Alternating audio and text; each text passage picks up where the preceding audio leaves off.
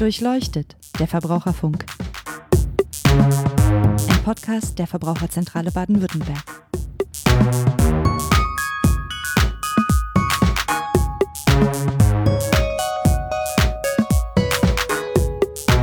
Hallo und herzlich willkommen zu Durchleuchtet der Verbraucherfunk. Mein Name ist Niklas Haskamp, ich bin Pressesprecher bei der Verbraucherzentrale und wir wollen in dieser neuen Folge unseres Verbraucherfunks das Thema energetische Sanierung im Großen und Ganzen nochmal aufgreifen. Dazu hatten wir letztes Jahr ja schon ein paar Folgen unter anderem zum Heizungstausch gemacht.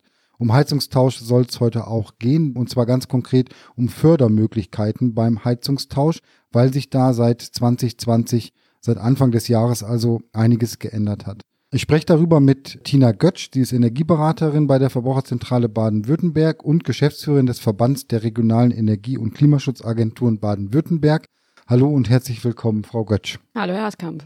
Also ich habe es ja vorhin schon gesagt, die Zuschüsse für neue Heizungen wurden zum Jahresbeginn irgendwie nochmal geändert und erhöht und so weiter. Und das Ganze ist Teil des Klimapakets der Bundesregierung. Vielleicht können wir mal kurz vorweg sagen, warum gibt es denn diese Fördermöglichkeiten? Was will man eigentlich damit bezwecken? Ja gut, geht natürlich ganz banal darum, Treibhausgasemissionen zu senken. Und es geht natürlich nicht immer darum, dass ich im Gesetz was fordere, sondern es geht natürlich auch darum, die Leuten Anreize zu schaffen ähm, und dementsprechend auch die Sachen zu fördern. Das Zweite, was natürlich immer ist, sobald es dann mal gesetzlich verankert ist, und es soll ja im Laufe des Jahres soweit sein, gelten auch keine Förderungen mehr für gesetzliche Verpflichtungen. Von daher ist es schon ganz gut, dass im Prinzip die Regierung jetzt nochmal die Fördermittel erhöht hat und wieder in den Markt gebracht hat, bevor es dann mal zu einer gesetzlichen Verpflichtung kommt. Da kommen wir vielleicht später nochmal drauf, weil das finde ich ein interessanter Punkt. Es kann irgendwann zu spät sein, sage ich mal, noch eine Heizungstausch mit Förderung zu machen. Aber warum sind denn die Heizungen oder welche Rolle spielen denn die Heizungen bei Privatpersonen im Haus für den Klimawandel, für oder für das Erreichen von Klimazielen, sagen wir es mal so? Also die meisten Treibhausgasemissionen kommen ja aus dem Gebäudebestand und da geht es einfach darum, dass es in Deutschland bundesweit einfach noch 18 Millionen Heizungen gibt, die fossile Energie verbrennen und knapp 6 Millionen Ölkessel immer noch, ich sag mal, in Betrieb sind. Und das sind natürlich wahnsinnige Mengen an CO2-Emissionen, die jetzt durch diese Kessel einfach noch ausgestoßen und in die ähm, Luft gegeben werden. Also ganz salopp, das Ziel ist, dass diese alten Heizungen aus den Kellern verschwinden, kann man sagen. Ganz genau. Und da gibt es jetzt auch neue, neue gesetzliche Vorgaben, die da einzuhalten sind? Oder gibt es jetzt erstmal nur diese Fördermöglichkeiten oder manche Sachen sind auch schon geregelt? Wie ist da die Lage? Also von der Gesetzeslage hat sich ja noch gar nichts geändert. Es war ja Ende letzten Jahres schon so, dass die Energieeinsparverordnung umgeschrieben werden sollte mit dem Erneuerbaren äh, Energienwärmegesetz zusammen zum GEG, e also zum Gebäudeenergiengesetz. Das ähm, war ja letztes Jahr schon, das ist dann nochmal wieder gekippt worden vom Rat. Das heißt, das wird kommen irgendwann im Laufe des Jahres, aber jetzt zum jetzigen Zeitpunkt gibt es eigentlich noch keine gesetzlichen Änderungen. Es gibt zwar gewisse Sachen, die aus dem GEG, was jetzt halt noch diskutiert wird, es kamen natürlich schon so Kernpunkte raus, wie zum Beispiel kein Einbau mehr von neuen Ölheizungen ab 2026. Also da sind schon so Grundsachen, die natürlich auch jetzt schon letztes Jahr in der Presse waren, die jetzt für die Leute auch nicht neu sind, aber die sind schon mal in Stein gemeißelt. Zum Thema Heizungstausch haben wir auch im letzten Jahr schon einen extra Podcast gemacht. Da kann man, glaube ich, nochmal gut reinhören, weil wir da nochmal ausführlich erklären, was gibt es eigentlich für Heizungstypen, was muss man wann austauschen. Aber hier vielleicht an dieser Stelle nochmal kurz zusammengefasst. Es gibt jetzt schon Regelungen, die mich auch als Privatperson oder Hausbesitzer dazu verpflichten, irgendwann meine Heizung auszutauschen. Vielleicht können wir nochmal da kurz drauf eingehen, wie der Stand der Dinge da jetzt eigentlich ist und was sich dann in Zukunft noch ändert. Können wir auch nicht ganz genau wissen, aber da kommt möglicherweise noch was auf die Heizungsbesitzer oder Hausbesitzer zu. Also nochmal ganz kurz, wie ist die Lage? Wer muss jetzt handeln? Wer muss jetzt was ersetzen schon? Also die jetzige Regelung ist ja in der Energieeinsparverordnung und da ist im Prinzip nur eine Regelung drin, dass Heizungen, die älter als 30 Jahre sind, ausgetauscht werden müssen. Diese Regelung gilt allerdings nicht für Ein- und Zweifamilienhäuser, wo im Prinzip der Eigentümer noch selber drin wohnt. Da erst kommt diese gesetzliche Regelung des Austauschs zum Tragen mit Eigentumsübertrag. Also wenn das Haus verkauft wird, vererbt wird, dann muss der neue Eigentümer dieser Verpflichtung nachkommen und hat dann 48 Monate dafür Zeit. Die Regelung gibt es schon seit Jahren und ähm, die ist auch dementsprechend jetzt noch gültig. Was dann in Baden-Württemberg ja nochmal gesondert dazu kommt, ist, wenn ich dann eine zentrale Heizung einbaue, dann kommt ja das Erneuerbare Wärmegesetz zum Tragen und ich muss dann 15 Prozent über erneuerbare Energien beziehungsweise über sogenannte Ersatzmaßnahmen erfüllen. Das gibt's aber auch schon seit 2009 das Gesetz, damals mit 10 Prozent, aber das ist auch nicht neu.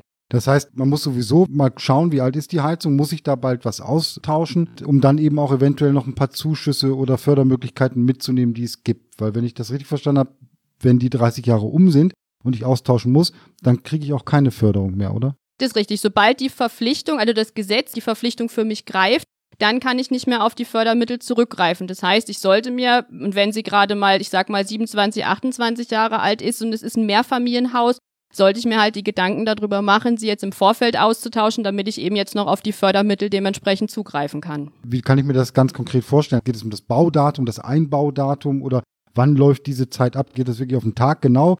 Dann wurde die Heizung eingebaut, jetzt sind 30 Jahre um und dann gibt es kein Geld mehr?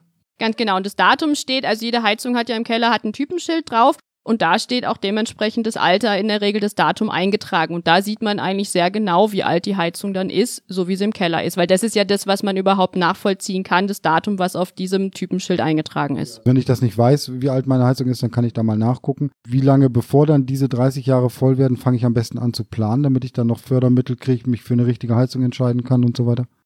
Ich sag mal, es kommt ja immer darauf an, wie groß das ist, beziehungsweise habe ich einen Eigentümer, habe ich mehrere Eigentümer. Dementsprechend sind ja meine Entscheidungsstränge. Bei dem einen geht schneller, bei dem anderen muss ich noch ein paar Beschlüsse fassen, dauert es natürlich dementsprechend länger. Ich würde aber schon gut und gerne drei, vier Jahre vorher mal anfangen.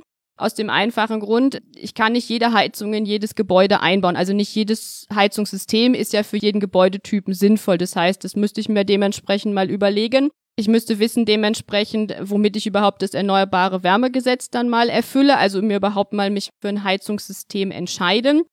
Die Förderanträge müssen immer vor Beginn der Maßnahme gestellt werden. Dann muss ich natürlich sagen, okay, ich muss sie beantragen, dann muss ich den Bewilligungsbescheid abwarten. Das geht mittlerweile recht schnell. Und dann brauche ich ja eben dementsprechend noch den Heizungsbauer. Und dadurch, dass die natürlich jetzt wahnsinnig viele Aufträge haben, muss ich mit denen auch schon gut und gerne mal, ich sag mal, halbes, dreiviertel Jahr einfach mal kalkulieren.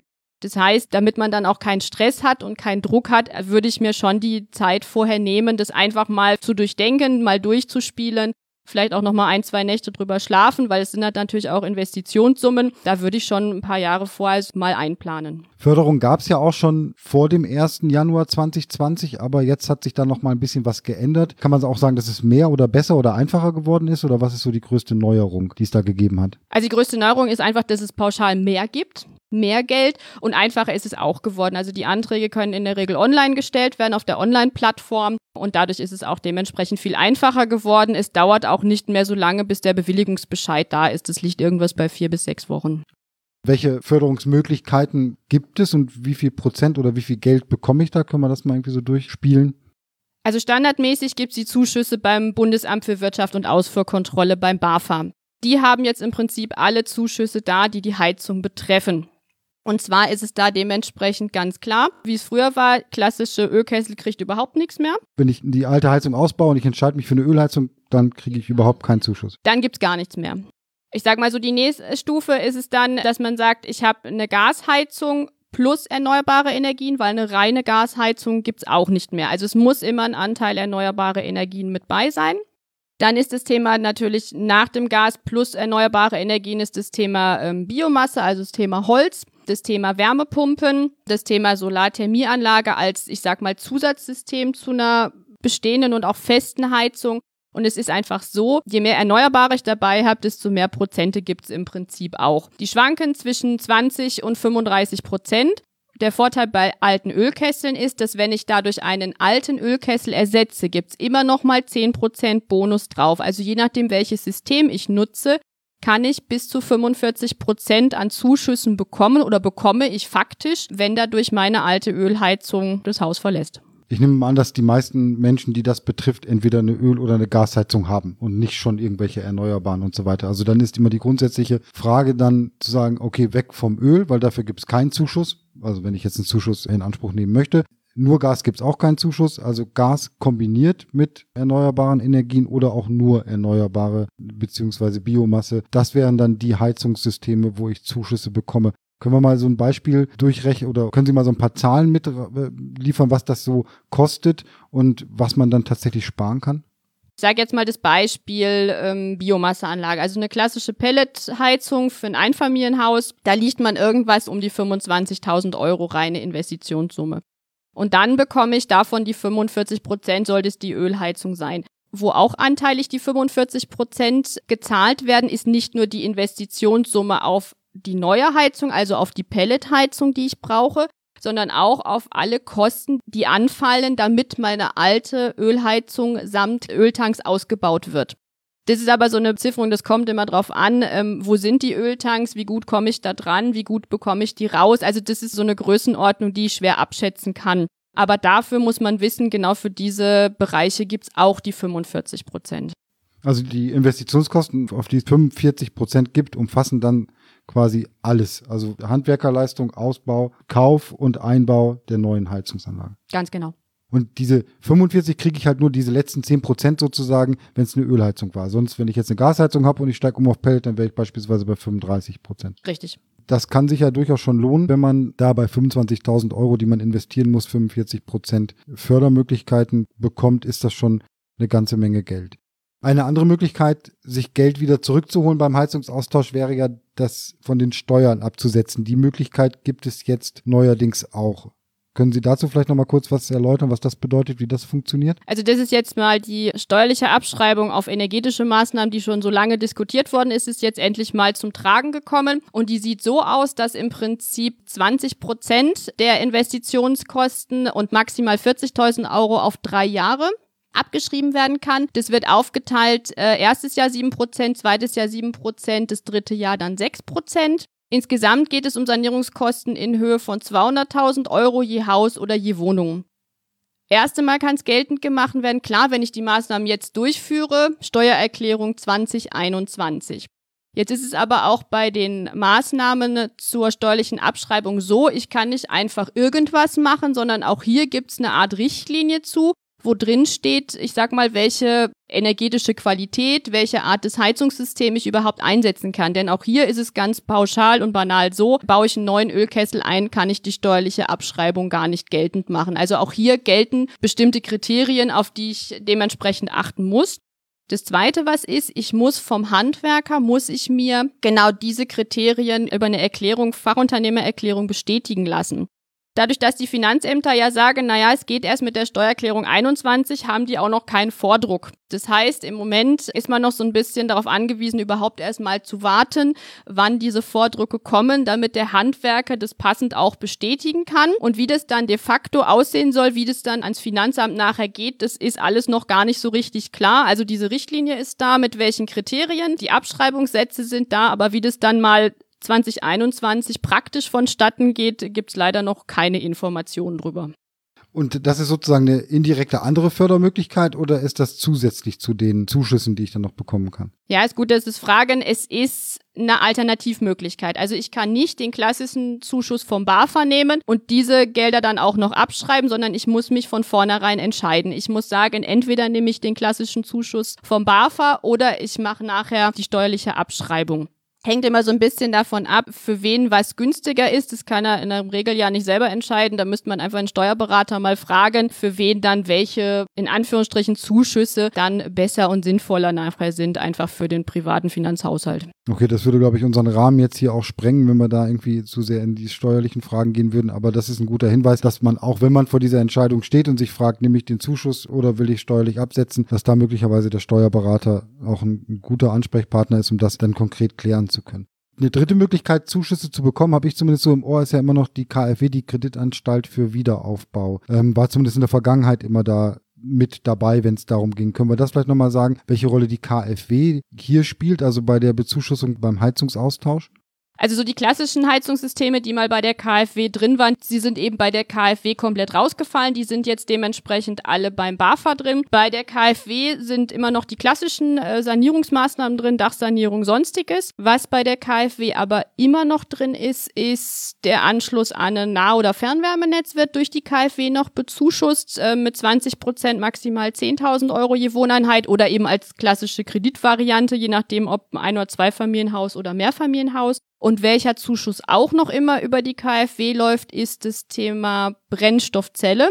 Die wird aus irgendwelchen Gründen auch noch immer über die KfW klassisch bezuschusst. Okay, und ansonsten die KfW dann eher Ansprechpartner, wenn es um die Komplettsanierungsmaßnahmen oder sowas geht. Genau, also Dachsanierung, Fassade, neue Fenster, KfW-Effizienzhäuser, das war ja schon immer bei der KfW und ist auch weiterhin bei der KfW geblieben. Also ich fasse zusammen, es gibt bis zu 45 Prozent Zuschuss beim Austausch einer Heizung. Bei 30 Jahre alten Heizungen ist es Pflicht. Ähm, drei, vier Jahre bevor dann diese Pflicht kommt, könnte man sich das schon mal angucken und anfangen zu planen und dann auch Zuschüsse mitnehmen. Jetzt würde ich schon noch mal ganz gerne ganz konkret wissen, wie gehe ich denn da vor? Also ich gehe jetzt nachher bei mir in den Keller und sehe, Mensch, die Heizung ist jetzt bald irgendwie 25 Jahre alt. Da müsste ich mich mal drum kümmern, dass ich da eine neue kriege. Ich stehe da relativ planlos davor. Was wären so die ersten Schritte? In welcher Reihenfolge gehe ich die Sachen an, damit ich dann am Ende wirklich was Passendes finde und auch die Förderung möglichst mitnehme? Klar, ich gehe in den Keller, ich schaue mir die Heizung dann mal an und dann brauche ich den ersten, der berät, also der mir die ersten Informationen gibt. Und die gibt's ja ganz klassisch über die Verbraucherzentrale, über die sogenannten Vorortchecks oder auch die regionalen Energieagenturen, die es ebenfalls in Kooperation mit der Verbraucherzentrale machen, damit ich dann erstmal diesen ganzen Strauß an Informationen bekomme. Welche Möglichkeiten habe ich? Welche gesetzlichen Forderungen? Also wie genau sind dann die Maßnahmen beim Erneuerbaren Wärmegesetz aus? Wie ist vielleicht auch schon irgendwie das Dach? Wie ist meine sonstige Beschaffenheit? Und dass ich dann erstmal, ich sag mal, zwei, drei ganz konkrete Beispiele habe, die ich an meinem Haus machen kann. Und dann geht's wirklich darum, ein Angebot zu bekommen vom Heizungsbauer, zu schauen, wie sehen die Fördermöglichkeiten aus und dann ist auch für jeden immer die Frage, das ist so bei den Beratungsgesprächen kommt es oft raus, was können Sie empfehlen? Und da muss man ganz klar sagen oder zurückfragen erstmal, was sind denn ihre Ziele? Die einen entscheiden sich danach, was ist die günstigste Variante? Die anderen entscheiden sich danach, was spart am meisten CO2 ein? Die einen sagen, ich hm, habe nur einen gewissen Platz zur Verfügung. Also man, dass sie dann nach dem ersten Beratungsgespräch mal so zwei, drei Möglichkeiten haben nach ihren Zielen und dann muss man über Angebote weitersehen.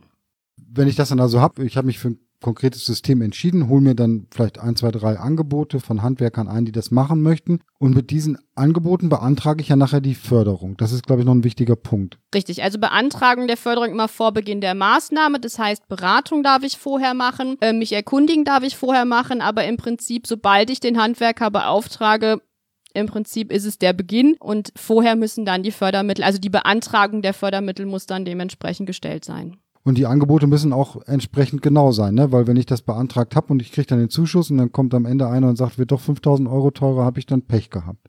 Richtig, also es wird aufgrund des eingereichten Angebots werden eben die 45 Prozent, also wenn es jetzt zum Beispiel Austausch des Ölkessels ist, werden die dementsprechend angenommen und kalkuliert. Von daher ist es immer gut, dass man sagt, man hat von vornherein entweder irgendwie einen gewissen Puffer schon mal drin oder dass es halt einfach großzügig kalkuliert ist, weil ich es nachher einfach nicht mehr erhöhen kann. Okay, das ist, glaube ich, nochmal wichtig zu beachten. Also immer vorher, also beantragen, bevor man anfängt, jemanden zu beauftragen oder die Heizung schon rausreißt. Haben wir sonst noch was zu beachten bei dem Punkt, wie gehe ich vor?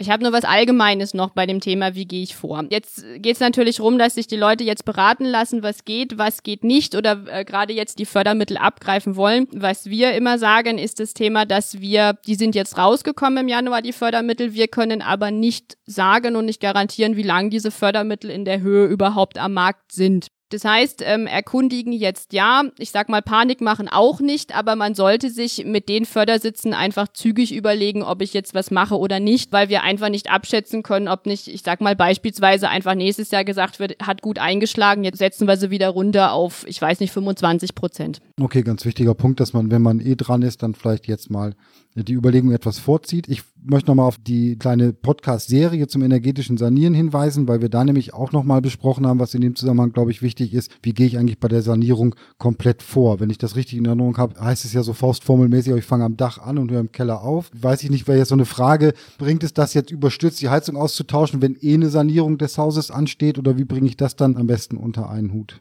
Es gibt ja die Variante, es steht jetzt eh irgendwas an und dann würde ich sagen, ich mache jetzt erstmal das andere und dann kann ich die Heizung dementsprechend kleiner und angepasst dementsprechend planen an das, was ich dann mal saniert habe. Jetzt gibt's natürlich aber auch die zweite Variante, die es einfach sagen oder auch wo es bei den Beratungen rauskommt, dass an der Gebäudehülle einfach vom Alter des Gebäudes oder vom Wunsch des Besitzers einfach gar nichts gemacht werden soll und da würde ich natürlich sagen, dann lieber die Heizung, bevor gar nichts gemacht wird. Ja, aber das kann man eben auch in so einem Beratungsgespräch dann, glaube ich, ganz gut klären, was zusätzliche Maßnahmen bringen würden oder was die kosten würden. Also nur so als Hinweis vielleicht, dass man das Ganze nicht aus den Augen verlieren sollte. Auch wenn man sich dann am Ende nur für die Heizung entscheidet, ist das legitim. Aber einfach vielleicht nochmal mit Rat dann irgendwie zu schauen, was noch möglich wäre.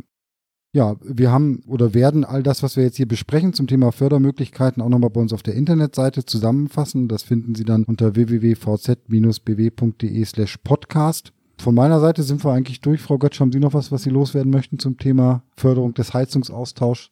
Ja, eigentlich nur so viel, dass die Förderungen noch nie so hoch waren wie jetzt. Ähm, und wenn die Heizung und wenn sie noch fünf Jahre hält, ich würde jetzt überlegen, ob es nicht jetzt sinnvoller wäre, ähm, sie jetzt zu tauschen. Okay, dann vielen Dank, Frau Götsch, dass Sie nochmal gekommen sind. Danke auch. Und ähm, ich hoffe, Ihnen hat es gefallen und Sie haben viel erfahren zum Thema Förderung, Heizungsaustausch. Wenn darüber hinaus noch Fragen sind, es gibt die Energieberatung der Verbraucherzentrale und der Energieagenturen und wir haben bei uns auf der Internetseite die Informationen nochmal zusammengestellt. Und es würde mich freuen, wenn Sie das nächste Mal wieder reinhören. In 14 Tagen kommt die nächste Folge unseres Podcasts Verbraucherfunk. Ja, bis dahin eine schöne Zeit und bis zum nächsten Mal. Tschüss.